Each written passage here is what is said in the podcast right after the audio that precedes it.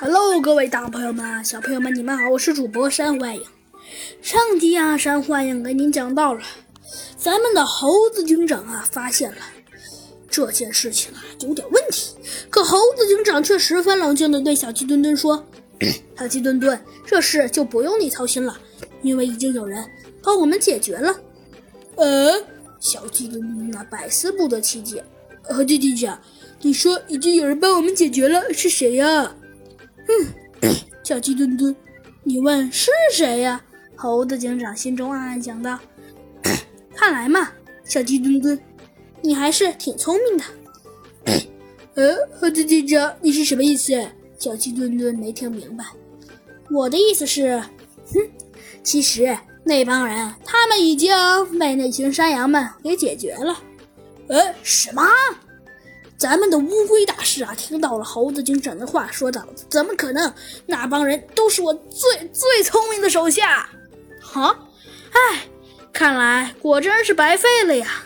没想到你最精明的手下，居然居然也输了，输输输了！我们哪儿输了？哦，看来你。你还是不明白，呃，什么情况？乌龟大师啊一脸不明白。与此同时啊，咱们的大狼先生啊，已经打倒了好几个人，一下子呀就把咱们的乌龟大师啊给抓住了。哼，哎，你又犯了个错误，被我的注意力给吸引了。既然你非说，你非想问，你到底犯了什么错误，就让我来告诉你。你应该想用调虎离山之计，或者，哼，或者是用两路夹击，对吧？可是，唉，太可惜了，你万万没有想到，你这个办法，唉，的确，唉，好是不错，可是你却万万忘了，对手 不只有我们一个，还有那群山羊呢嘛，所以。你简直是太大意了，猴子警长说道。